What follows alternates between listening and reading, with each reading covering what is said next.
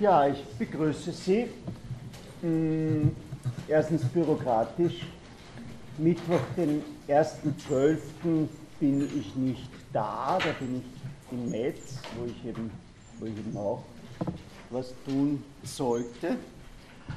Zweitens, wenn es jemand interessiert, die Übung und ich, wir treffen uns heute um 15 Uhr im Rabenhof im dritten Bezirk in der Baumgasse und schauen uns einen typischen Wiener Gemeindebau an. Ja, also Sie sind, Sie sind herzlich dazu eingeladen. Äh, es wird eine, eine Kollegin anhand des Buches von der Frau Blau, einer amerikanischen Architekturhistorikerin, ein bisschen was zu der Architektur des Rabenhofs sagen und ich werde ein bisschen was äh, zu den Finanzierungsmodellen des Roten Wiens und zur allgemeinen Ideologie des Roten Wiens sagen, was ich hier in der Vorlesung auch sagen werde. Ja, es geht nur darum, äh, wenn Sie Zeit haben und wenn Ihnen der visuelle Eindruck des Rabenhofs, wir treffen uns um 15 Uhr beim großen Eingang in der Baumgasse, Sie fahren mit der U3 äh, zur Station würde ich vorschlagen Schlachthausgasse, gehen bei der Schlachthausgasse raus, rechts ungefähr 150 Meter, wo früher das Mautner-Markowsche Kinderspital war, und gehen dann rechts in die Baumgasse. Und da sehen Sie zuerst einen 50er-Jahr-Gemeindebau im zweiten Block und dann kommt dieser massive äh, Rabenhof. Ja, ja, wenn Sie noch wenn Sie noch weitere Interessenten haben, können Sie sich heute am Abend im Kinski einen im Kinski, also im Palais Kinski, ab 17.30 Uhr einen 4 Millionen Schiele anschauen äh, und können zuhören, wie der Herbert Giese den beschreibt und äh, wie ich etwas über Schiele und die Josephine Mutzenbacher erzähle und wie nachher der Ernst Pleudel über, die, über diesen Kindesentführungsfall, in den Egon Schiele verwickelt war, äh, erzählt. Wenn Sie das tun, empfehle ich Ihnen im Interesse des eigenen Wohlfühlens, dass Sie sich umhängen. Äh, oder Damen halt. Also, dass Sie nicht in Trainingsanzug kommen. Äh, ja, der Kollege hat letztes Mal nach dem Zusammenhang gefragt. Äh, ist eine gute Frage. Herr Neudobert, das Problem ist, ich habe Sie vorhin gefragt, was Sie jetzt vorgetragen haben ja. und Sie mir die einzelnen Sachen erklärt. Ja, ja. ja. Das hätte ich, das hätte ich, ich, ich verstehe die einzelnen Elemente, ich sehe nur ja. nicht den, den Zusammenhang. Zusammenhang. Ja, ja, ja. Nein, nein, das ist aber das ist eine gute Frage. Äh, also, das ist jetzt keine Kritik an Ihnen, sondern äh, ich ich finde das gut. Äh, ich bin ein, bin ein Anhänger der These, dass der Empfänger die Botschaft bestimmt. Ja? Äh, und äh, wenn Sie, ja, also ich möchte jetzt die nächsten zwei bis drei Stunden die klassischen Austromarxisten bis 1914 im Kontext der historischen Entwicklung besprechen. Also diese Leute, die das Kernstück dieser Gruppe von Intellektuellen bilden, nämlich Karl Renner, mit dem ich heute beginnen werde, Max Adler, Otto Bauer, Friedrich Adler und Hilferding. Und ich könnte mir vorstellen, dass das drei Stunden dauert und dann werden wir äh, zum Verhalten der Sozialdemokratie im Weltkrieg kommen. Ich habe schon angekündigt, ich möchte mit dem Karl Renner beginnen, der äh, sozusagen die Symbolfigur des angeblichen Opportunismus der Austromarxisten ist. Jura Säufer Schriftsteller, der einen sehr aussagekräftigen Roman über das Jahr 37, äh, 34 geschrieben hat, beziehungsweise über die Jahre von 27 bis 34, ein Linkssozialist, lässt ihn dort als den Nationalrat Dreher auftauchen, weil er sich angeblich immer so gedreht hat. Das ist die Perspektive der Linken. Äh, man kann sich zu Renner auch noch anderes einfallen lassen. Er ist 1870 geboren in einem Ort mit dem wunderschönen Namen, der ihm auch immer wieder vorgehalten wurde, Untertanowitz. Also sozusagen der Untertan äh, steckt in seinem, Beamten, in seinem Namen und das korrespondiert mit der Beobachtung Leo Trotzkis, dass das eben ein K und K Beamter und äh, kein Revolutionär sei. Für mich steht er sozusagen für den Aufstieg einer sozial definierbaren Gruppe, nämlich der, Kinder aus dem Kleinbauerntum, das durch die Krise des Jahres 1873 abgestiegen ist. Er äh, war das 18. Kind, 18, ja, äh, die Eltern waren Weinbauern. Dieses Untertanowitz, das liegt auf dem heutigen Staatsgebiet von Tschechien. Äh, die Eltern mussten 1885 ins Armenhaus.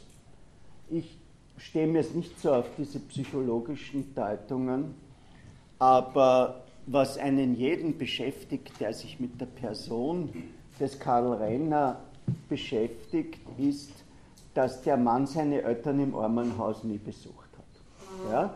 Also auch wie, er, auch wie dann sozusagen ab 1905, ab 1907 oben war und äh, immerhin ein Elternteil noch gelebt hat und die Beziehung zu seinen Eltern war durchaus harmonisch äh, hat er so ein Bedürfnis verspürt, sich davon zu trennen. Ich sage das, weil ich Ihnen ja letztes Mal die Position von Bernstein referiert habe, dass es eben, Bernstein spricht über die Arbeiterklasse, dass es in der Arbeiterklasse eine Fülle von Aufstiegswilligen gibt, ja, die im Grunde mitspielen wollen. Und Renner, nicht gerade aus der Arbeiterklasse, sondern eben aus dem Kleinbauerntum gekommen, scheint zu dieser Gruppierung zu gehören. Es war kein persönlicher Hass. In seiner Autobiografie spricht er recht warmherzig von seinen Eltern. Und der Psychoanalytiker Peter Lowenberg, der in seinem Buch Decoding the Past es ist ein Psychohistoriker, ja? viel über Austromarxisten geschrieben hat, über Otto Bauer, über Doras Prada, schreibt, dass er sich seine Fähigkeit im Umgang äh, mit Männern und seine legendäre Fähigkeit, Ausgleich und Kooperation herzustellen, aus sein, Beziehung zum Vater bezogen hätte. Also äh, Lowenberg zitiert, wie die zwei immer festlich geschmaust haben, das heißt, sie haben eine Knackwurst sich geteilt und gegessen und miteinander geredet haben. Der kleine Karl hat den Vater am Arbeitsplatz besucht und da sei eben diese Fähigkeit zur Kooperation und zum Networking entstanden. Und ein zweiter Punkt ist, aus dieser Beziehung zum Vater, ist jemand von Ihnen aus Niederösterreich? Können Sie das Wort Viertel erklären? Also der Vater hat ihm die Weisheit ins Leben mitgegeben. Es gibt für alles einen Viertel, das ist die Kurzform von Vorteil. Und der Vorteil besteht darin, dass man sich was erspart, wenn man eine manuelle äh, Tätigkeit vornimmt. Ja? Also das ist dieses, wie nennt man denn, wenn man die, die Koffer trägt? Da gibt es ein Viertel. Der eine verreißt sie das Kreuz und der andere nimmt ihn mit einer Hand an einer bestimmten Ecke. Oder wer schon etwas über eine Stange hochgezogen hat, der weiß, wenn es zwei Stangen sind, dann wird das Ganze viel leichter äh, und ähnliches.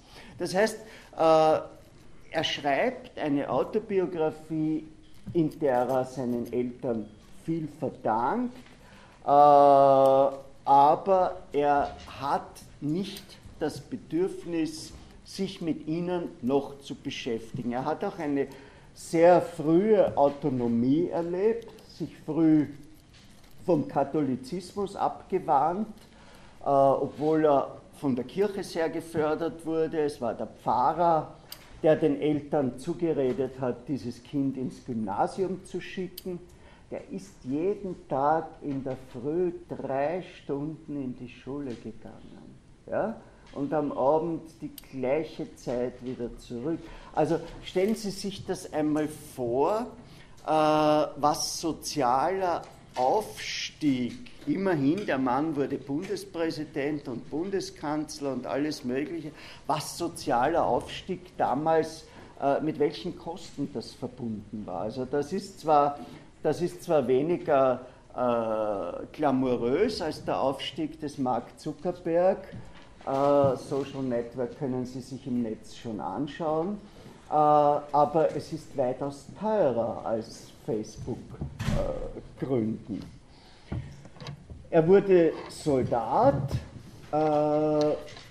und ist eigentlich durch die erste Arbeiterdemonstration am 1. Mai 1890 sozusagen neugierig geworden.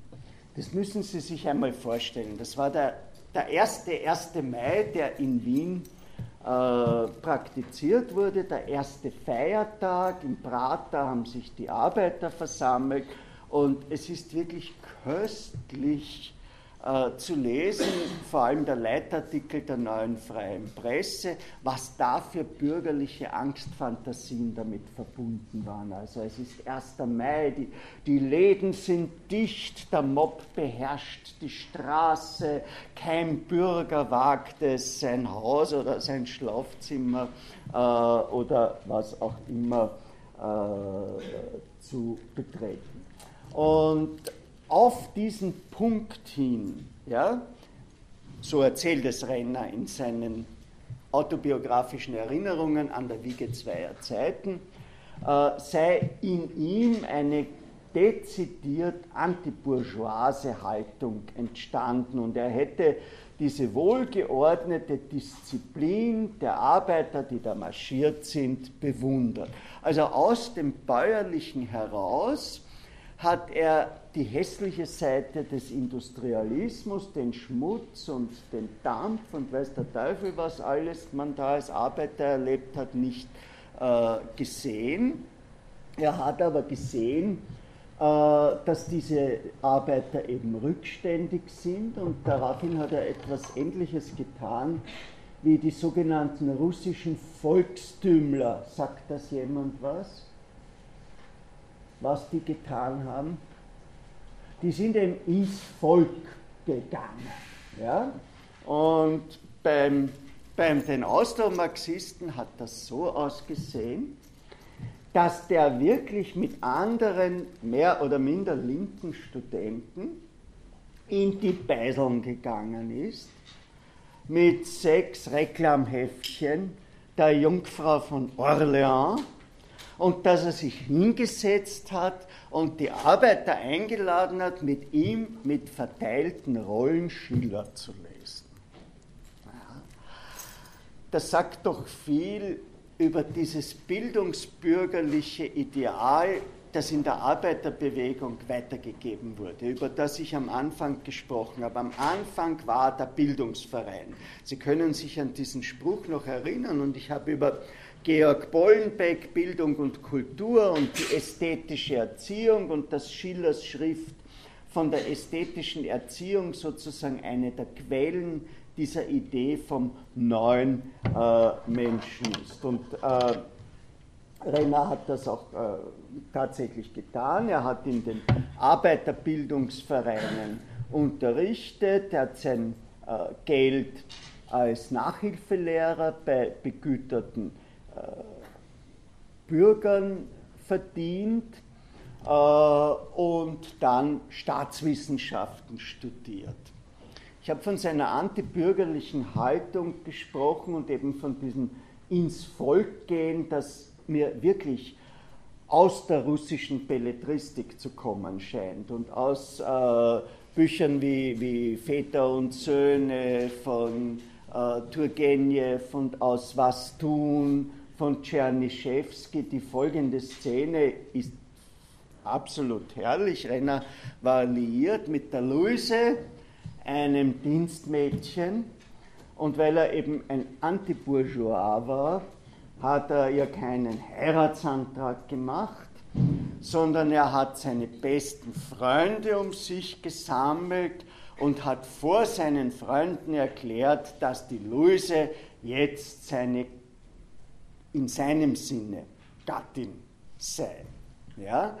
Also äh, das gehört zum kulturellen Habitus dieser Bewegung dazu, diese, diese merkwürdige Zwischengeste. Nicht? Das ist nicht freie Liebe und das ist nicht bürgerliche Heirat, äh, das ist ein Missachten des Staates und äh, eine antietatistische Haltung. Ich lasse den Staat nicht in meine Verhältnisse hinein und gleichzeitig ist es aber eine äh, relativ äh, brave äh, Haltung äh, gegenüber den bürgerlichen Sitten.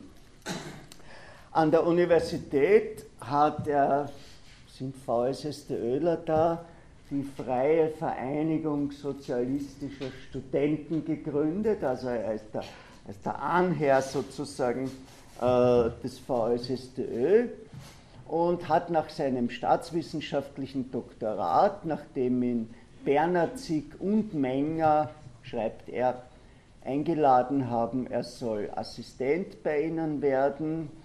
Äh, und er zog aber eine fixe Stelle in der Parlamentsbibliothek vor. Also der Mann war Parlamentsbibliothekar, ist übrigens eine heute noch existierende Bibliothek eine Bibliothek, die ich Ihnen sehr empfehlen kann, weil keiner hingeht. Ja, weil es dort wirklich alleine oder halt zu zweit oder zu dritt.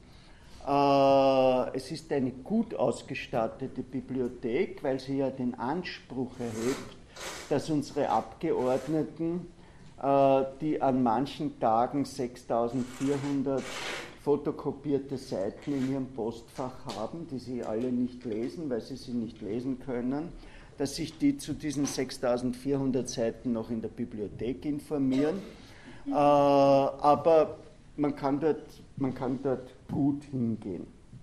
Und äh, Renner hat begonnen, als sich schriftstellerisch zu betätigen, aber weil er ein Staatsbeamter war unter Decknamen wie äh, Synoptikus oder äh, Springer und ähnliches. Und es ist ein, ein wirklich anerkannter äh, und viel zitierter Autor in relativ jungen Jahren geworden.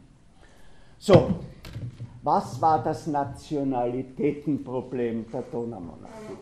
Kann man das wer erklären?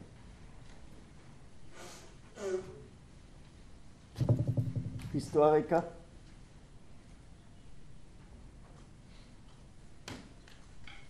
Wie war denn die Donaumonarchie organisiert?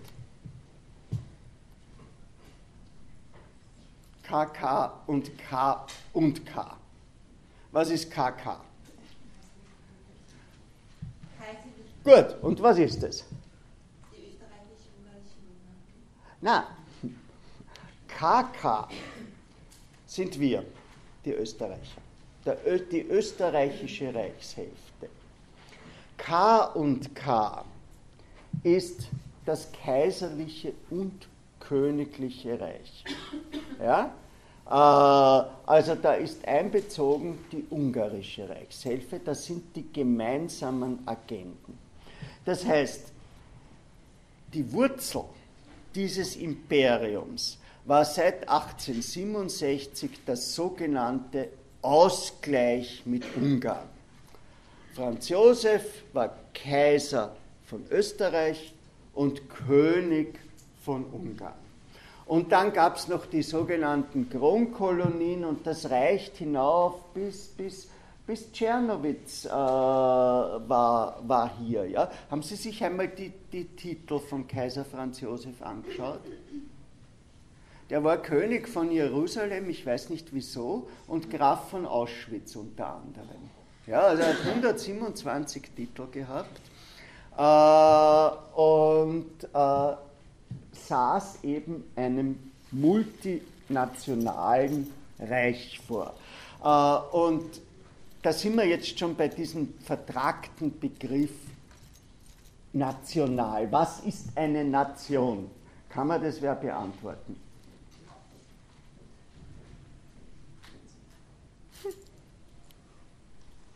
Nation. Woher kommt das Wort? Kommt von Natus, geboren, so wie Generation. Ja? Äh, erstens. Äh, zweitens. Äh, wie definieren wir heute eine Nation?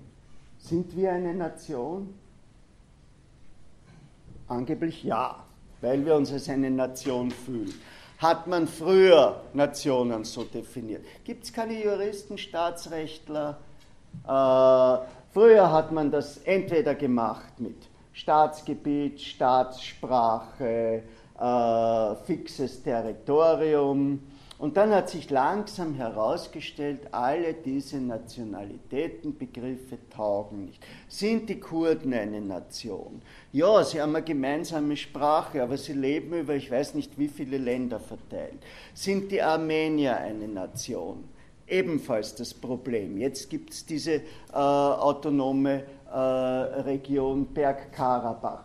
Äh, wie ist das mit der deutschen Nation? Wie ist das mit den Deutschen in Österreich?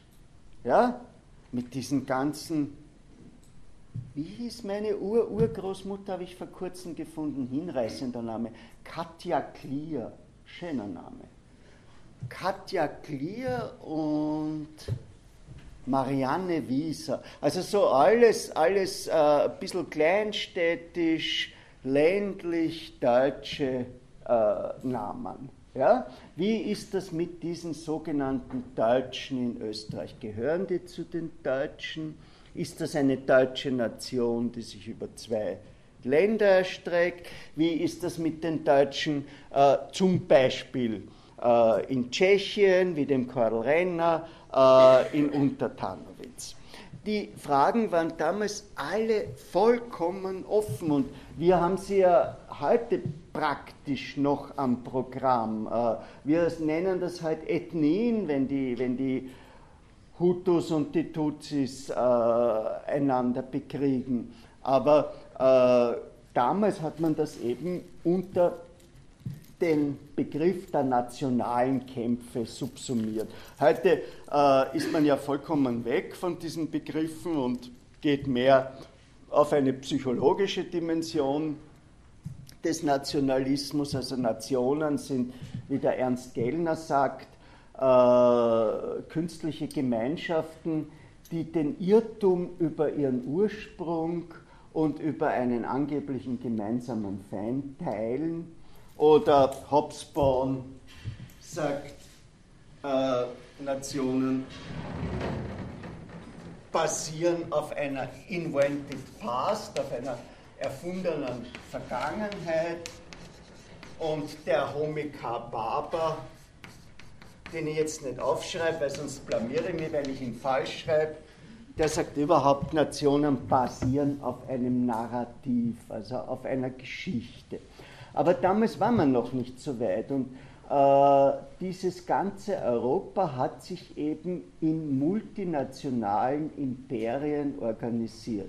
Also Russland war multinational, da waren Teile, äh, das, was ja jetzt zerfällt, nicht? Teile äh, von der Ukraine dabei und Teile von Polen dabei.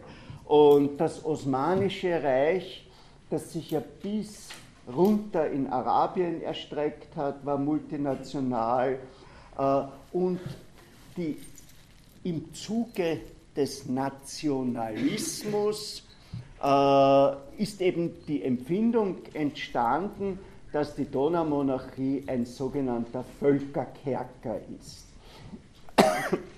Wie definieren Sie den Nationalismus? Im polittheoretischen Sinn des 19. beginnenden 20. Jahrhunderts, aber auch im Sinne des kurdischen Nationalismus,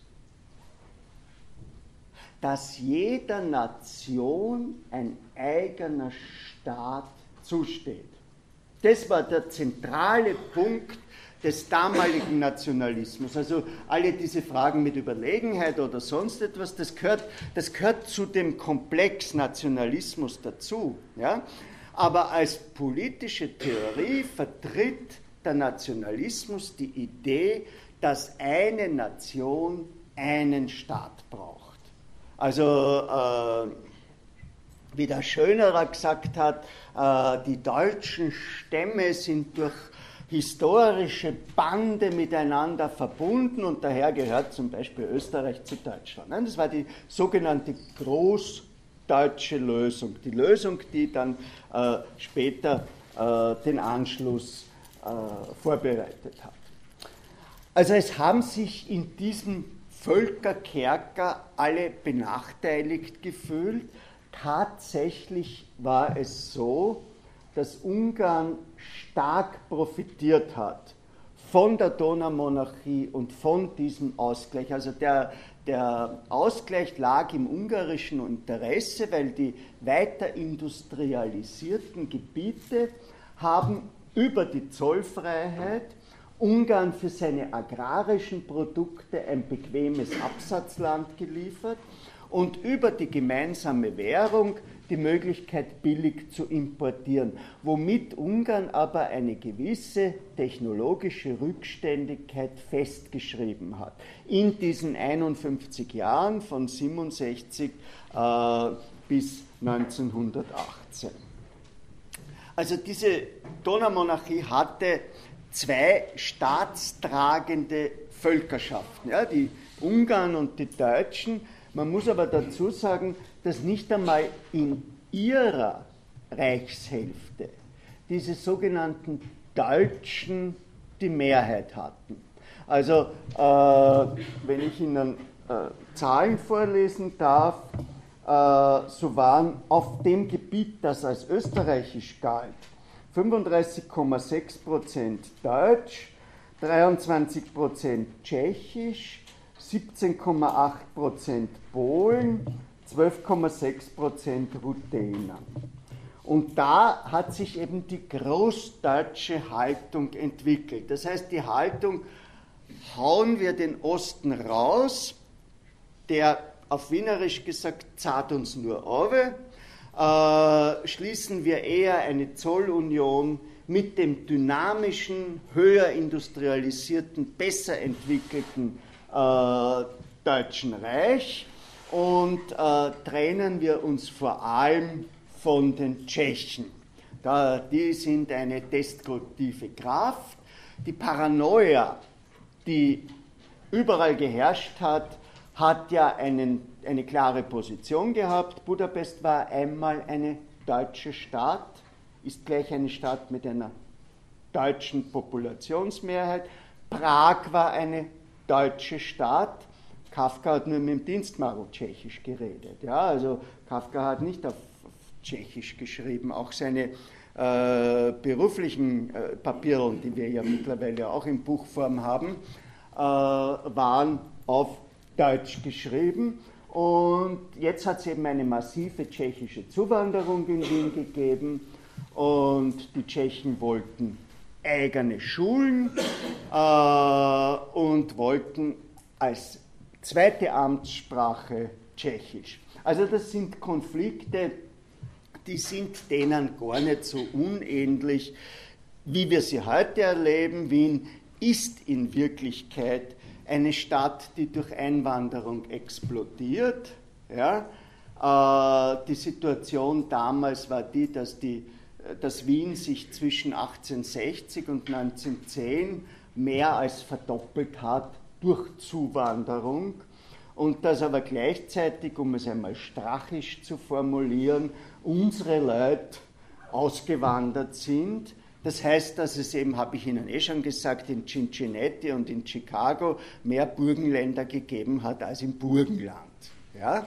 Äh, weil die eben wegen der Jobs äh, hinübergegangen sind. Also wir haben eine massive die Population vervielfältigende Zuwanderung gehabt und gleichzeitig eine Abwanderung. Vielleicht äh, ist schon ein paar Jahre her, aber wenn Sie sich noch erinnern an den John Kerry, den amerikanischen Präsidentschaftskandidaten, der gegen den Walker, George Walker Bush angetreten ist, der mit der Ketchup-Erbin verheiratet war. Dem Kerry, sein Großvater, ist 1911, äh, also nicht verfolgungsbedingt, nicht kriegsbedingt, gar nichts. 1911 in einer Phase, wo es eigentlich konjunkturell nicht schlecht ausgesehen hat. Ja? Ist der Kerry-Großvater ausgewandert. Das kann private Gründe gehabt haben, das kann aber auch, wie dieser legendäre uralte Witz über den Schwarzenegger, warum ist der nicht hier geblieben? Wir hätten ihn gefördert und der wäre jetzt Volksschuldirektor. äh, das kann aber auch eben die Haltung eines wirtschaftsdynamischen Individuums gewesen sein, äh, das dieses Land, äh, das dieses Land äh, verlassen hat. Und für die Sozialdemokratie, die ja eben auch multinational organisiert war, also die, natürlich war sie in Österreich als SDAPÖ, Sozialdemokratische Arbeiterpartei Österreichs, organisiert.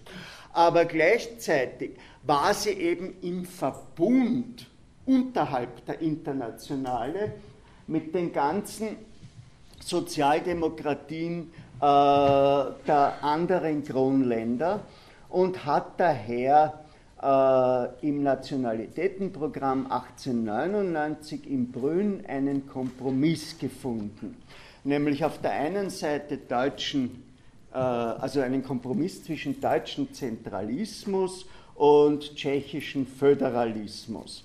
Und der Kompromiss war die Umbildung Österreichs in einen demokratischen Nationalitätenbundesstaat äh, mit regional, mit national begrenzten autonomen Verwaltungseinheiten. Also nicht mehr die ehemaligen Kronländer, Galizien zum Beispiel. Galizien ist eine, eine, eine Mischkulanz äh, zwischen Polen, Ruthenern, Russen gewesen, ja? sondern ein Zusammenfassen nach einem unklaren, wie das dann, wie das dann Wilson getan hat mit dem Selbstbestimmungsrecht der Völker, ja, nach einem unklaren Mehrheitsprinzip, aber unter Respektierung des, Nation, des nationalen Gedankens. Also jede Nation äh, hat ihren eigenen Staat. Ich finde das bemerkenswert, mit was für Problemen man sich da herumschlagen musste. Ja? Und wenn wir sozusagen auf unsere, auf unsere originär marxistischen Kenntnisse äh, zurückgehen, dann hat es ja eigentlich gar nicht viel mit dem, mit dem Marxismus zu tun. Der Arbeiter hat kein Vaterland, äh, seine Ziele sind international, die Revolution wird in den industriell höchst entwickelten Ländern ausbrechen und die anderen Länder werden dann halt irgendwie mitziehen. Und wir haben ja bei Hegel und bei Engels äh, diese böse Formulierung für das da im Osten, die geschichtslosen Völker. Ja? Völker ohne Geschichte. Also Geschichte, dieser Prozess der Emanzipation, das findet hier in West- und äh, Mitteleuropa statt. Und in dieser Situation hat sich der Karl Renner 1899 eingeschaltet unter dem Pseudonym Synopticus mit einer Schrift, die hat er Staat und Nation genannt. Und äh, Zielvorstellung war ein Österreich, wo sich alle Nationalitäten selbst regieren und verwalten, jede ihrer Angelegenheiten allein, alle ihre gemeinsamen Angelegenheiten zusammen. Also das war eigentlich die Fortschreibung des KK und K und K Modells. Ne? Äh, Universität war KK, Armee war K und K. Äh, also war etwas Gemeinsames. Finanzpolitik, Außenpolitik äh, etc. war gemeinsam, aber über KK und KOK hinaus geht, dass die Nationalitäten sich selbst regieren und verwalten. Das ist auch eine Absage an diesen latenten Deutschnationalismus, den die Viktor Adler-Generation gehabt hat. Wir haben darüber gesprochen, über diese, diesen Wagner-Kult, äh, der da geherrscht hat und über die, auch die Idee von 1848, die Idee von einem einigen roten Deutschland. Das ist also weg von Schönerer und das ist in einer gewissen Weise auch weg äh, von den Privilegien, die eben der deutsche Teil der Donaumonarchie hatte. Ich habe Ihnen gesagt, dass man nach leninschen Kriterien die Arbeiter hier als eine Arbeiteraristokratie verstehen konnte, weil die Kaufkraft einfach höher war. Ja? Also man musste für ein Schwein nur sieben Stunden arbeiten oder was, während in Tschernowitz musste man neun oder zehn Stunden arbeiten, einfach auch weil die Produktivität äh, hier höher war. Wichtig ist, dass Rainer hier das erste Mal ein modernes Österreich konzipiert. Also nicht äh, ein preußisches Hinterland und auch nicht eine getarnte Kolonialmacht, die da irgendwie äh, für den Osten verantwortlich ist, sondern eben einen Bundesstaat, wobei ihm zwei Muster vorgeschwebt sind. Das eine war die Schweiz mit ihren Kantonen und mit ihrer äh, Vielsprachigkeit. Und das zweite waren die Vereinigten Staaten der USA. Äh, er setzte eine Differenz zwischen kulturell nationalen und supranationalen ökonomischen Angelegenheiten. Was heißt es? Das kulturell Nationale das ist eben genau die ganze Aura rund um diesen Begriff Nation. Und das ist die ganze Schulbildung und alles. Äh, das wollte er fernhalten von dem Bereich der ökonomischen Angelegenheiten, den er supranational gedacht hat. Und das war ein Bruch mit der Tradition der Donaumonarchie, mit ihren multiplen Schutzzöllen. Ja? Und mit ihren sehr verschiedenen Formen. Äh, man konnte also mit der ungarischen Krone und der österreichischen Krone konnte man mit dem Wechselkurs äh, und mit einer Umstempelung kleine äh, Geschäfte machen. Er ist aber auch gegen das Prinzip der Territorialautonomie. Das heißt, die Nationen sind bundesstaatlich organisiert, aber nicht im Sinn der Territorialautonomie, weil die ist immer mit Herrschaft und Unterdrückung verbunden.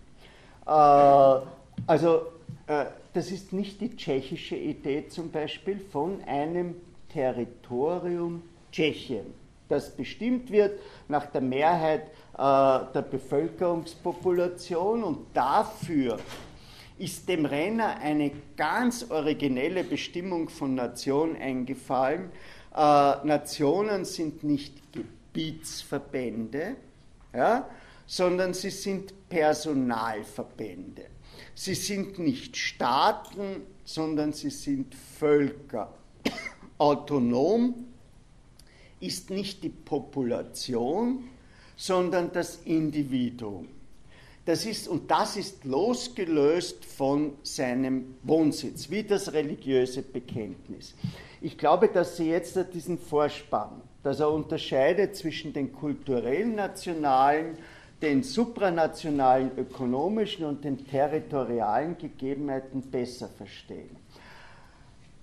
Die Idee Renners heißt nicht, dass es da jetzt eine kurdische Provinz gibt mit der kurdischen Mehrheit, weil die kurdische Mehrheit wird, wie das jetzt im Kosovo behauptet wird, äh, wiederum die alte Struktur von Unterdrückung äh, und Herrschaft aufrechterhalten, sondern das Individuum als Kurde ist autonom.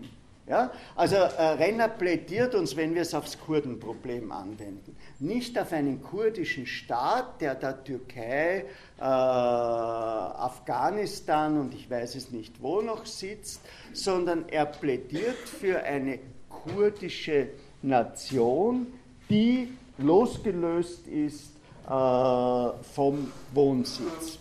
Das ist äh, aus heutiger Perspektive eine nicht nur mit den politischen Leidenschaften dieser Zeit unvereinbare Konzeption.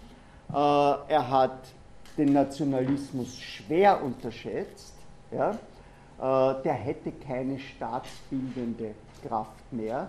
Nun ist es tatsächlich so, dass sich die Zahl der Staaten, seit diese Schrift erschienen ist, in Europa äh, glaube ich, um 50 Prozent erhöht hat oder sonst etwas. Ja, also Europa ist ein, ein äußerst instabiler Kontinent gewesen im 20. Jahrhundert mit vielen äh, neuen Staatsbildungen, wenn wir nur an die Trennung äh, von Tschechien äh, und der Slowakei äh, denken. Und zweitens ist diese Lösung natürlich ungeheuer schwer durchzuführen.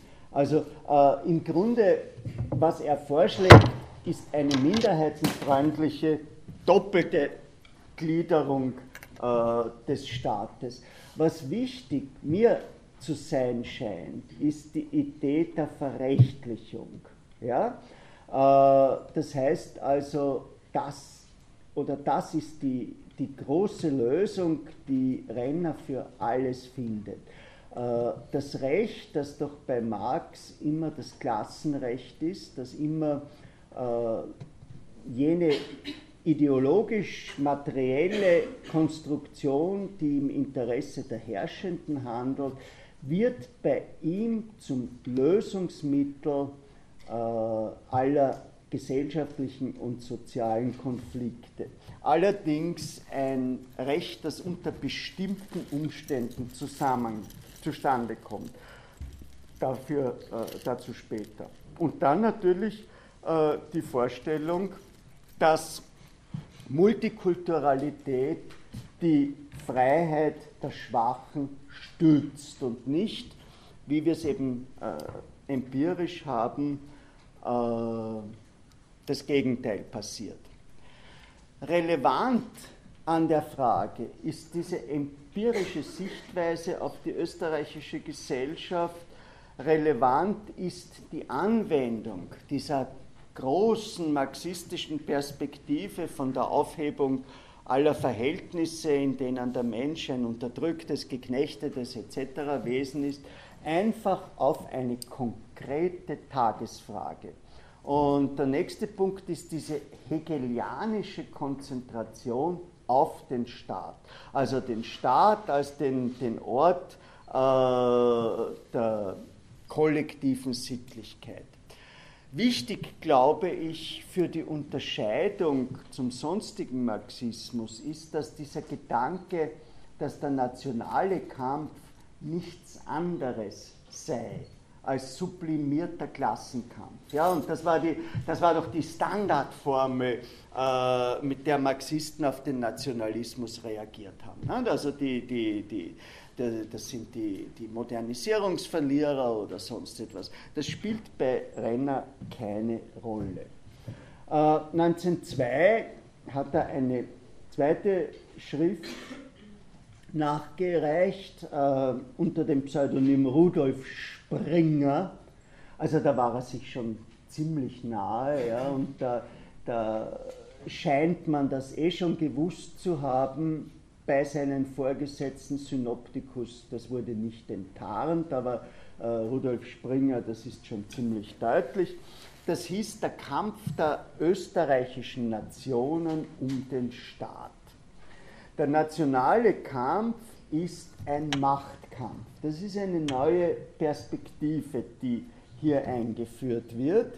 Äh, aber ein Machtkampf, jetzt kommt fast, fast eine Phrase aus dem Managementkurs, Krisen sind Stunden der Verbesserung oder sonst etwas. Der nationale Kampf kann eine Wiedergeburt Österreichs aus dem Geist der Massen mit Demokratie, die kommt jetzt dazu, und nationaler Autonomie mit sich bringen. Er wendet sich gegen diesen österreichisch-ungarischen Dualismus, so hat man das genannt, mit der Zentralmacht äh, und plädiert für eine Teilung des Landes in Landkreise. Sie müssen sich einmal vorstellen, äh, noch einmal, wie wenig hat das mit unserem Bild von Marxismus zu tun? Ja? Das heißt, äh, sobald eine Integrationsebene erreicht wird, setzt eine andere Form der Vernunft offensichtlich ein. Also er wendet sich gegen diese äh, 17 äh, Kronländer, die da Österreich-Ungarn gebildet haben äh, und plädiert stattdessen für eine moderne und demokratische äh, Lokalverwaltung und das würde diesen Klotz am Bein Österreichs, nämlich äh, Ungarn, modernisieren.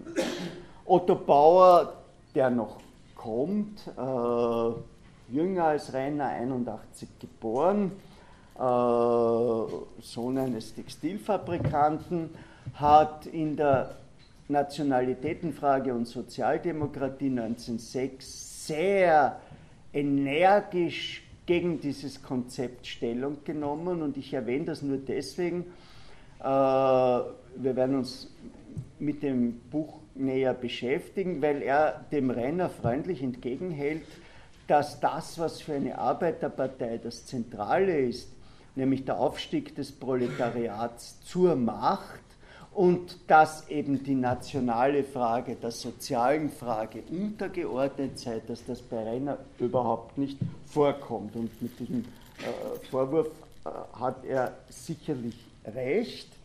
Äh, Renner konzentrierte sich damals auf den Kampf um das Wahlrecht. Es gab ein sogenanntes Privilegienwahlrecht. Was ist das? Ja. Das je nach Staat unterschiedliche ja. Ja. Ja. ja. Ja. Stand und, Steuer, Stand und Steuerleistung. Ja. Genau. Und äh, die, die, die Perspektive dagegen äh, war das Allgemeine, wobei allgemein bitte nicht heißt, dass das, was man damals das schöne Geschlecht genannt hat, dabei beteiligt ist. Äh, das allgemeine und gleiche äh, Wahlrecht als Gegensatz. Und dafür war eigentlich niemand, aber interessanterweise hat die russische Revolution 1905, die erste Revolution, die österreichische Elite, darunter auch den Kaiser, so erschreckt, dass man sich von einem Wahlrecht für Männer eine Stärkung der christlichen und der sozialistischen Massenparteien erhofft hat, zugunsten der bürgerlich-nationalistischen Parteien. Ja? Das heißt, äh, die Idee hinter dem Wahlrecht war, wir stärken die in Anführungszeichen kosmopolitischen, christlichen und proletarischen Parteien und wir schwächen äh, diesen schöneren Teil, also diese äh, nationalistischen Raufbolde und zwar über äh, die gesamte Donaumonarchie. Das heißt, mit den mit den Christen und mit den Sozialisten ist es ein besseres Auskommen als mit denen, die das akute Ende oder die gewalttätige Reform äh, oder sonst etwas der Donaumonarchie wollten. Ob das Wahlrecht in nationaler Beziehung gerecht war, darüber hat es eine ungeheure Diskussion gegeben. Die Deutschen auf der einen Seite zahlen 63% der Steuer. Auf der anderen Seite haben sie nur ungefähr ein Drittel der Bevölkerung.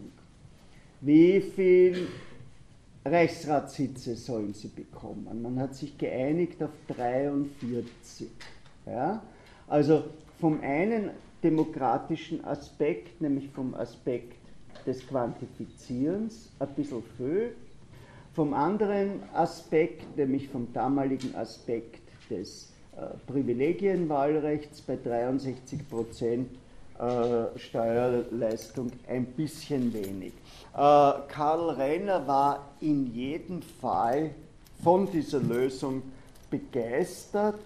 Äh, er hat zeitgleich ein rechtssoziologisches Werk veröffentlicht mit dem Titel Die soziale Funktion der Rechtsinstitute, insbesondere des Privatrechtes.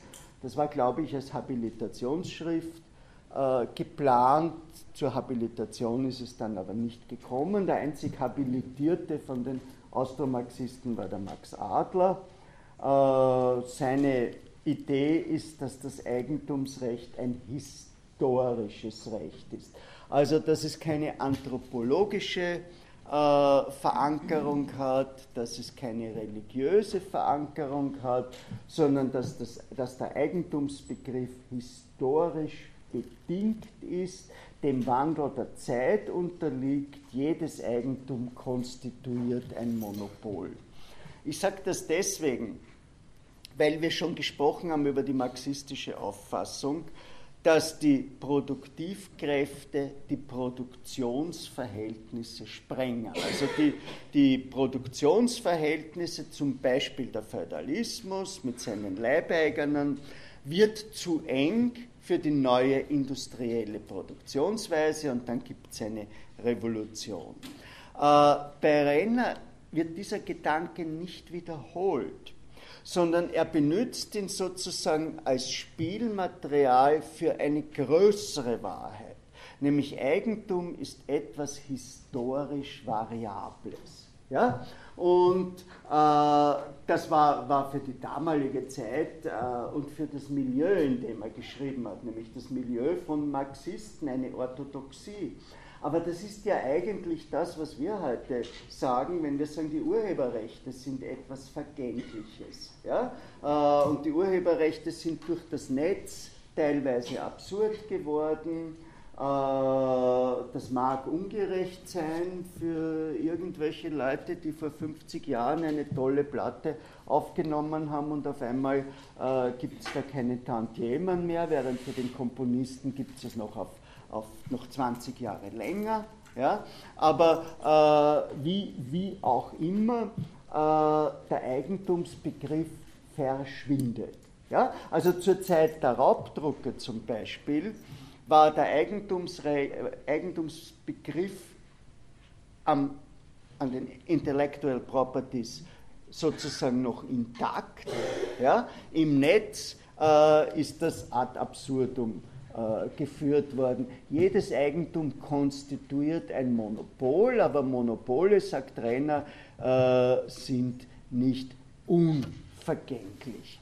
Also das ist eine sehr hohe Offenheit äh, für eine soziologische Denkweise und überhaupt für die Bekanntschaft mit der neuen Soziologie. Renner hat ja nicht nur Parteischriften geschrieben und wissenschaftliche, sondern er hat auch gedichtet. Ja? In, in der inneren Emigration in Glocknitz äh, in der Nazizeit hat er doch wirklich ein 500-seitiges Lucrezisches Lehrgedicht geschrieben. Lucrez kennen Sie über die Natur, dieses Lehrgedicht, und der hat das unter dem Titel Das Weltbild der Moderne auf die Moderne angewandt. Ja? Also es ist ein Gedicht übers, übers Atom und ein Gedicht über, über Klassenspaltung in der Gesellschaft und über Kolonialismus und alles endet mit den Worten, Recht hat der Enkel, niemals der Ahn. Eine, ein interessantes äh, Bekenntnis zur Moderne. Also äh, ob man den jetzt mag oder nicht, äh, der war auf jeden Fall der entschiedenste Modernist äh, der Sozialdemokraten. Als es das Wahlrecht gab, hat er kandidiert in Neunkirchen der Wahlkampf ist natürlich massiv behindert worden, also die Sozialdemokraten haben keine Versammlungssäle gekriegt äh, und die Bezirkshauptmannschaft hat aufgepasst, dass nicht irgendetwas, was angeblich gegen das Strafgesetz ist, bei diesen Versammlungen gesagt wird und ähnliches. Es hat aber trotzdem äh, ein gutes Ergebnis gegeben für Renner, er wurde gewählt. Äh, die SDAPÖ hat von 516 Abgeordneten 87 gestellt. Das ist ganz schön. Äh, nur damit wir äh, die soziale Zusammensetzung kennen, davon waren 50 Deutsche, 23 Tschechen, 7 Polen, 5 Rumänen und 2 Ruthenern. Die Christlich-Sozialen hatten 96 Abgeordnete, also um neun Abgeordnete mehr als die Sozialdemokraten, die Deutschnationalen 90.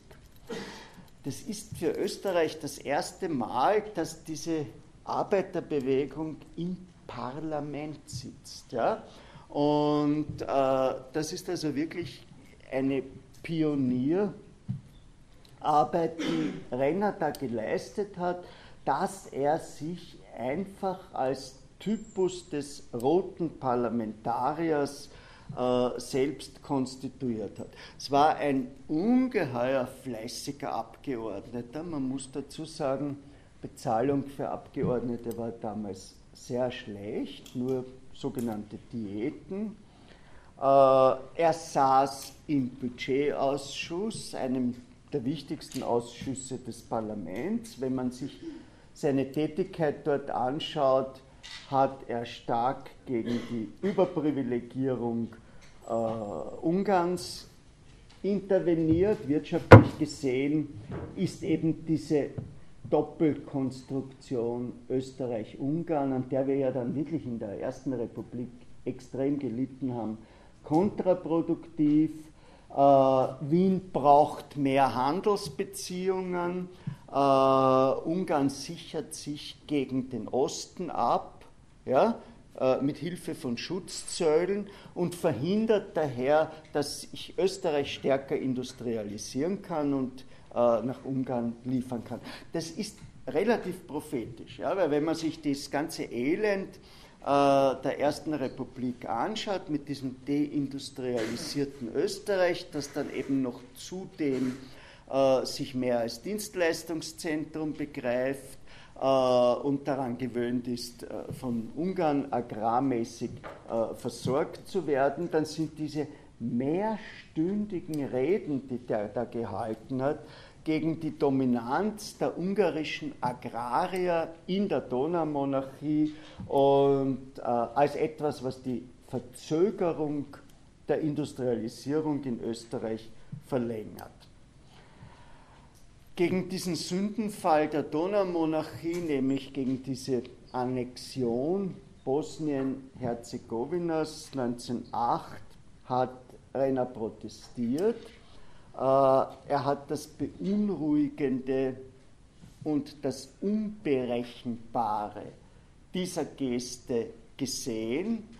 Äh, wir sind 1908 bereits in einer Zeit, wo aus Gründen, über die man eine eigene Vorlesung halten müsste, der Bellizismus immer stärker wird. Ja, also Bellizismus äh, ist die Idee, dass man eine kulturelle Krise durch einen Krieg lösen könnte. Ja? Und äh, wenn Sie sich das Buch von Modris Eckstein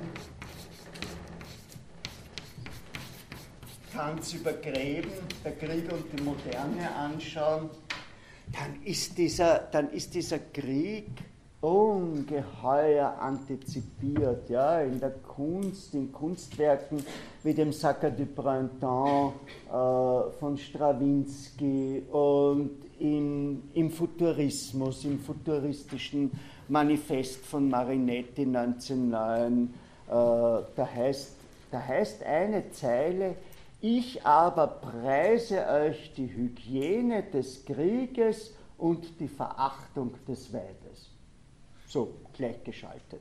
Ja?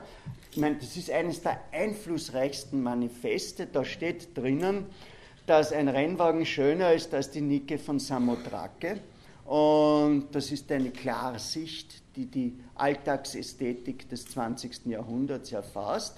Und daneben steht auf einmal diese äh, bellizistische, frauenfeindliche äh, Bemerkung. Und äh, Renner hat das eben gesehen, dass so ein Vorgehen wie da einfach Bosnien und Herzegowina, wenn es auch irgendwie ein österreichisches Protektorat war, einfach zu annektieren, äh, dass das eben Unruhe schafft und die Reputation Österreichs äh, verschlechtert.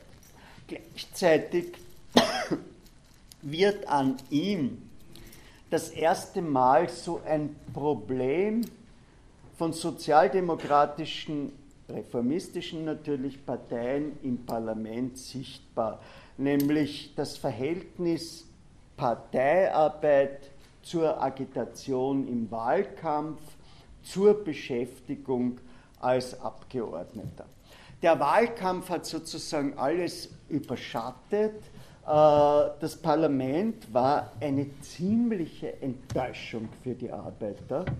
Also äh, die Nationalitäten haben das Parlament ja obstruiert. Was ist das parlamentarische Obstruktion?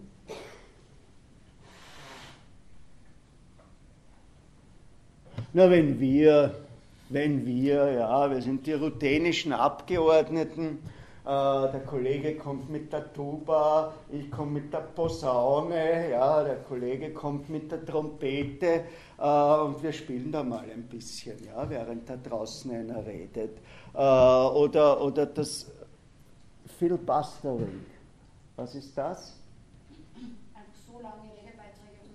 so lang so lang's geht. Ja. Eine, eine grüne Abgeordnete hat das vor einigen Jahren einmal angekündigt äh, eine Sozialdemokratie, dass sie das tun würde, eine sozialdemokratische äh, weibliche Abgeordnete hat das gut gefunden äh, und hat ja, damit sie es auch durchhält, ein danaher Geschenk gemacht, nämlich ein großes Tässchen Kaffee.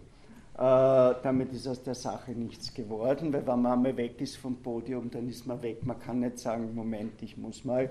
Äh, also wir, wir kennen das in unserer parlamentarischen äh, Tradition nicht, aber das damalige Parlament war tatsächlich obstruiert von den nationalen Leidenschaften und auch ein wenig von den christlich-sozialen. Das war eben auch der linke Ansatzpunkt der Kritik des Parlamentarismus. Ja, also da beginnt sich die Bewegung zu spalten. Erstens einmal ist es der Linken prinzipiell nicht gelungen, ihre Kandidaten durchzubringen, äh, weil die in der Organisation nicht verankert waren, weil die keine Parteijobs hatten. Die Partei begann sich zu einer großen Machtmaschine zu entwickeln. Das waren keine großen Jobs. Ja? Aber wenn man Leiter einer Arbeiterbibliothek war und äh, Vorsitzender einer Gruppierung des Konsumvereins äh, und in irgendeiner Kontrollkommission war, dann ist mit den Diäten schon was zusammengekommen. Man war ungeheuer vernetzt und man stand dann einfach auf der Liste, wenn man jemand gebraucht hat, der ins Parlament geht. Während diese äh, mehr oder minder von außen kommenden, quereinsteigenden Linken eben dieses Netz nicht hatten und daher ihre äh, Kandidaten nicht durchgebracht haben. Das heißt, äh, die Linke ist da das erste Mal in die fatale Situation gekommen, dass sie von Leuten im Parlament vertreten wurde, denen sie nicht traute. Äh, Renner hat versucht, das aufzufangen, beispielsweise äh, mit einem sehr dezidierten Auftreten gegen die Lebensmittelteuerungen. Äh, wir haben äh, in Wien, na, sagen wir mal, nicht Hungersnöte, aber wir haben Hungersdemonstrationen gehabt. Äh, und das hat aber seine allgemeine Akzeptanz in der Bewegung nicht wirklich vergrößert. Was zentral war, war diese Gründung der Konsumgesellschaften. Wir haben ja darüber schon gesprochen auch über dieses Rennersche Konzept, dass die Bewegung größer ist als die Partei und dass die Bewegung auf drei Säulen steht, nämlich auf der Partei, die für das Grundsätzliche zuständig ist, am Gewerkschaftsbund, der für den täglichen Kampf der Arbeiter zuständig ist, und an der Genossenschaftsbewegung, die die Arbeiter zu selbstständigen wirtschaftlichen Subjekten werden lässt. Also diese Genossenschaftsbewegung hat ja äh, auf ihrem Höhepunkt nicht nur die Konsumlokale gehabt, äh, sondern auch selbst produziert. Das wird heute vergessen, aber der Konsum ist der Erfinder der Eigenmarke in Österreich. Ja? Äh, in Deutschland war das eben der Aldi, äh, der ja erst viel später nach Österreich gekommen ist und der Konsum hat eben diese Fantasiemarken gehabt äh, und teilweise selbst erzeugt und teilweise äh, bei entlohnten Herstellern machen lassen. Das heißt, äh, rund um Renner ist da langsam ein kleines Machtkonglomerat entstanden. Ja? Also äh, bei, diesen, bei diesen Konsumgesellschaften, da gab es auch die, die Vorwärts AG für Druckwerke und da gab es die, die Elbe Mühl oder wie die geheißen hat, Druckerei. Und dann gab es Kulturvermittlungsstellen, äh, die also äh, Arbeitersymphoniekonzerte organisierte und ähnliches. Nur, nur um ein Beispiel zu nennen, äh, der progressistische Komponist Anton von Webern, was war denn sein Brotberuf? Der war Dirigent eines Arbeiterchors. Ja? Äh, wo wurde Schönberg, ich weiß jetzt das Werk nicht, äh, aufgeführt, wo es diesen großen Krach gegeben hat? Bei einem vom Musikredakteur der Arbeiterzeitung organisierten Arbeiterkonzert. Ja, also rund um, diese, rund um diese Republiktage ist auch ein kulturelles äh, Netzwerk entstanden. Äh, das ist weit über die normale Folklore einer Partei hinausgegangen. Wer von Ihnen äh, schon je bei mir im Büro war, wird da diesen riesige 1. Mai, 1. Mai Holzschnitt 1901 oder was äh, gesehen haben mit den, mit den glücklichen historistischen äh, wirklich prämodernen Menschen, die sich da auf die sozialistische Zukunft freuen. Das hat es in allen Preisklassen gegeben und das waren eben keine Zuschussbetriebe, sondern Renner und Renner steht hier, ist hier eine Symbolfigur. Äh, das waren Männer, die haben es einfach verstanden, die, die Bewegung sozusagen zu ökonomisieren. Äh, Renners Tochter hat den Hans Daltsch geheiratet, der gleich alt war wie ihr Vater, ein Genossenschaftstheoretiker, der sich dann gleich ganz progressiv, das hat es damals noch nicht gegeben, Hans Daltsch Renner genannt hat. Äh, und die haben ja dann, da greifen wir jetzt ein bisschen vor, äh, auch ein Unternehmen gegründet, das in einem aus den Ereignissen der letzten Jahre bekannt ist, nämlich die BAWAG. Ja? Also die, die, die BAWAG ist, ist die wohl bekannteste äh, Karl-Renner-Gründung. In dieser Zeit, BAWAG ist eben erst später, äh, in dieser Zeit beginnt er auch sein Deutschtum, das dann im Ersten Weltkrieg auffallen wird, peinlich auffallen wird, zu akzentuieren. Ich lese Ihnen das einmal vor.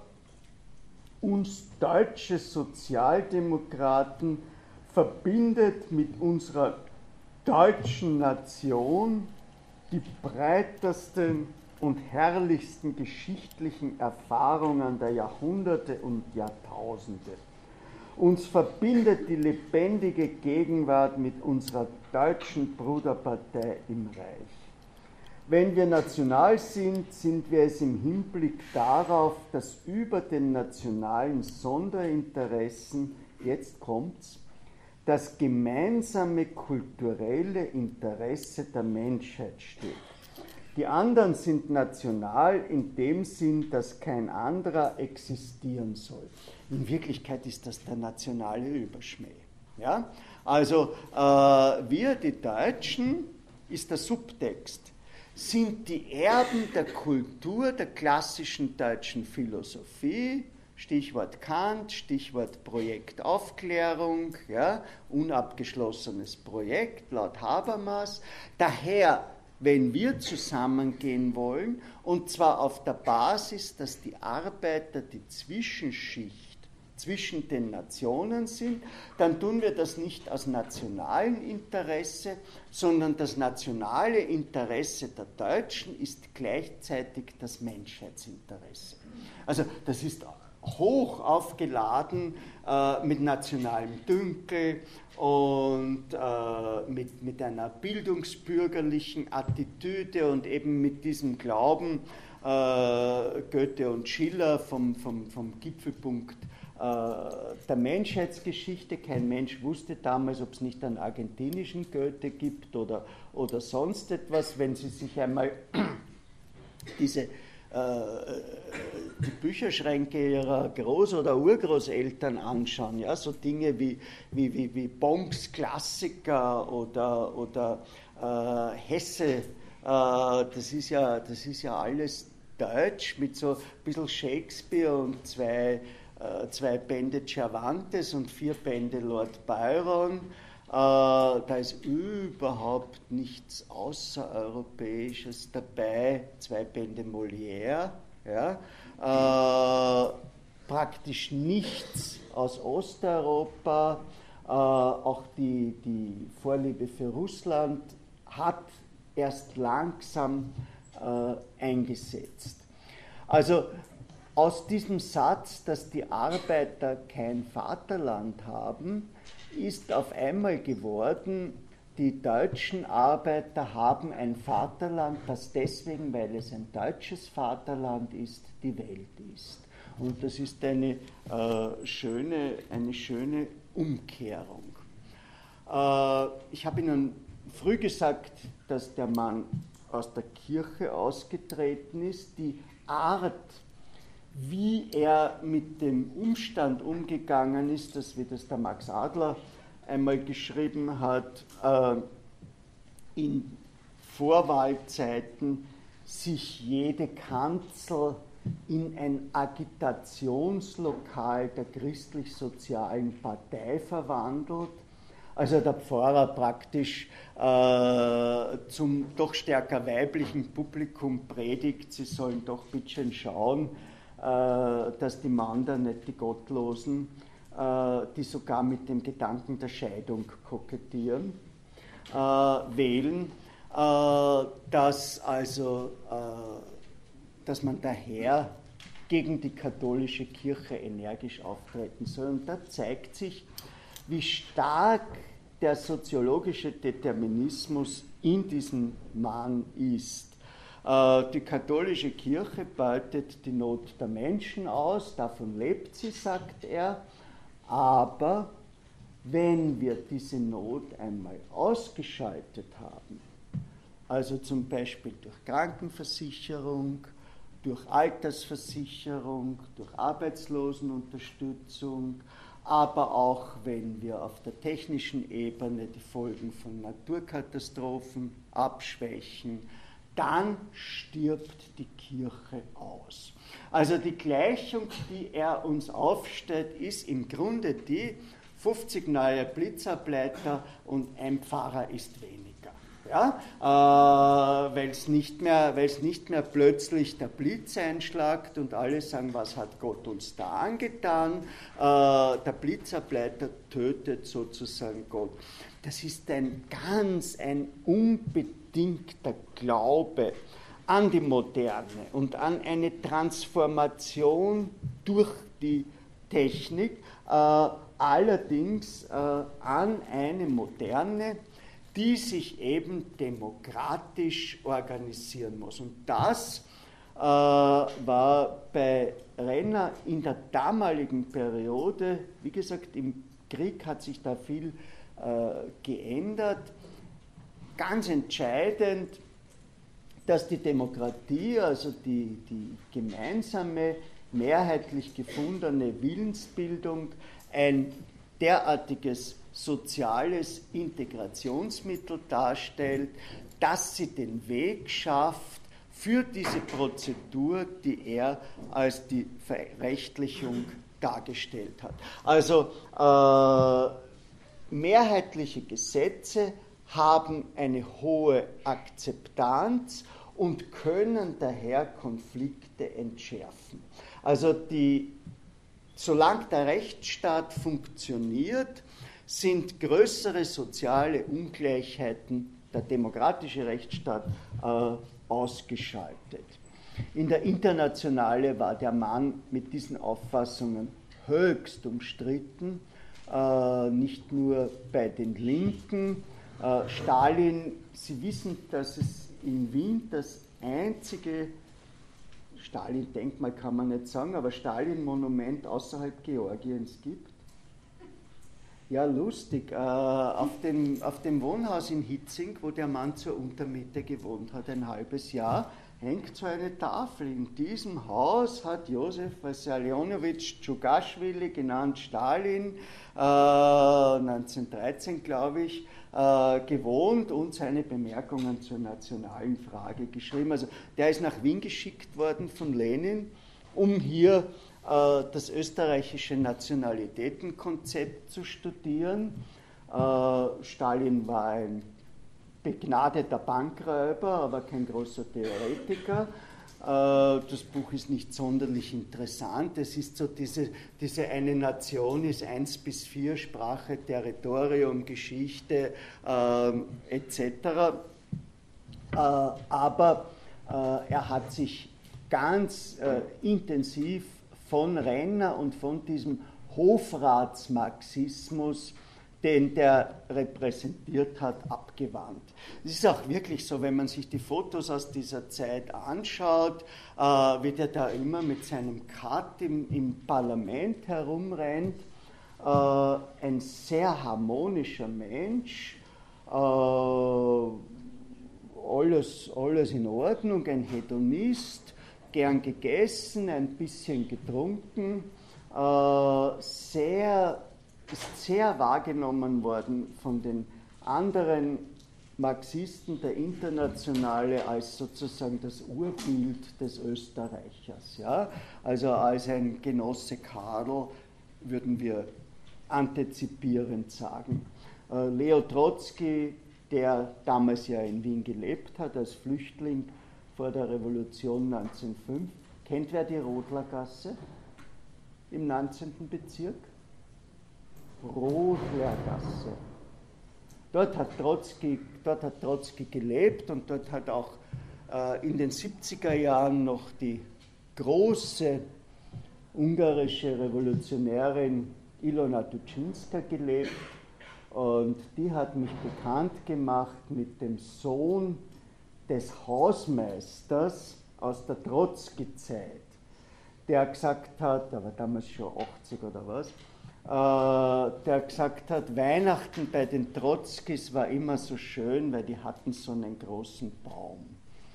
Also äh, selbst der Trotzki mit dem großen Baum äh, schreibt in seinen schönen Memoiren Mein Leben äh, einen ziemlich langen Absatz, dass das alles keine Revolutionäre waren. Also alle diese Austromarxisten, äh, dass das habsburgische Beamte waren, dass das Menschen waren, die sich mit einem Hofritual, schreibt Trotzki, umgeben haben. Also er, er kommt nach Wien und als Flüchtling von der Revolution und hat neue Nachrichten gebracht und stürmt sofort ins Parteihaus am Freitag um halb vier und will den Viktor Adler sprechen und ihm berichten. Und die Sekretärin sagt, ja, sind Sie verrückt? Am Freitag um halb vier und ohne Termin den Dr. Adler sprechen. Also Trotzki schildert, schildert uns das äh, als eine von Anfang an, ja, als eine Karikatur des Marxismus und äh, als, ein, als eine Adaption des habsburgischen Rituals. Das habe ich nicht übernommen, wenn Sie meiner Darstellung zugehört haben. Aber ich habe schon versucht, das Austriakum und das primäre Bemühen, Österreich zu modernisieren. Ja, also äh, Österreich fit sozusagen für die Moderne zu machen, bei diesem Renner bei dem Renner bis 1914 hervorzuheben. Sie werden bemerkt haben, dass ich auf Bernstein nicht eingegangen bin. Ja, auf, die, den ganzen, auf den ganzen Revisionismusstreit, natürlich hat er sich dazu geäußert. Aber es war häufig so ein Phrasenwerk, dass es eigentlich des Referierens nicht wert ist, weil er sich halt so durchbalanciert hat. Die sehr wertvollen Anregungen des Genossen Bernstein, der vielleicht in manchen Bereichen ein wenig über das Ziel hinausgeschossen ist, der uns aber gelehrt hat, dass wir in einer neuen Zeit, äh, wobei wir nicht die Konzepte von Karl Marx über Bord und so weiter. Ja, also das ist nur, das ist nur ein, ein Hin und Her manövrieren und das ist eigentlich äh, nichts, äh, was uns weiterhilft und was auch in der Analyse nichts bringt. Ja, da möchte ich mit Renner aufhören. Nächstes Mal würde ich mich gerne mit dem Max Adler beschäftigen. Gibt es Fragen, Anmerkungen, Kommentare? Ja. Wir haben ja nicht aufgeschrieben, wie der Roman heißt, Säufer über. So starb eine Partei. So starb eine Partei. Äh, Wenn Sie bei Bucklooker schauen, gab es einmal ein billiges Ostrechtlam von Jura Säufer. Ja? Und das ist, ein, das ist ein wirklich fantastischer äh, Roman, äh, über den ich übrigens auch viel geschrieben habe. Das ist in einem Buch, glaube ich, namens Geistesgegenwart drinnen.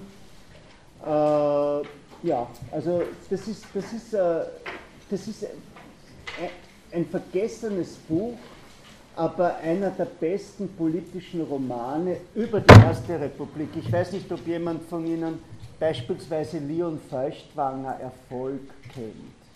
Ja, das ist der Roman über München 1923, über den Feldherrn, über den Putsch Hitlers äh, und über dieses Klima des Prä, Münchner Pränazismus. In dieser in dieser Liga spielt dieser Jura Roman.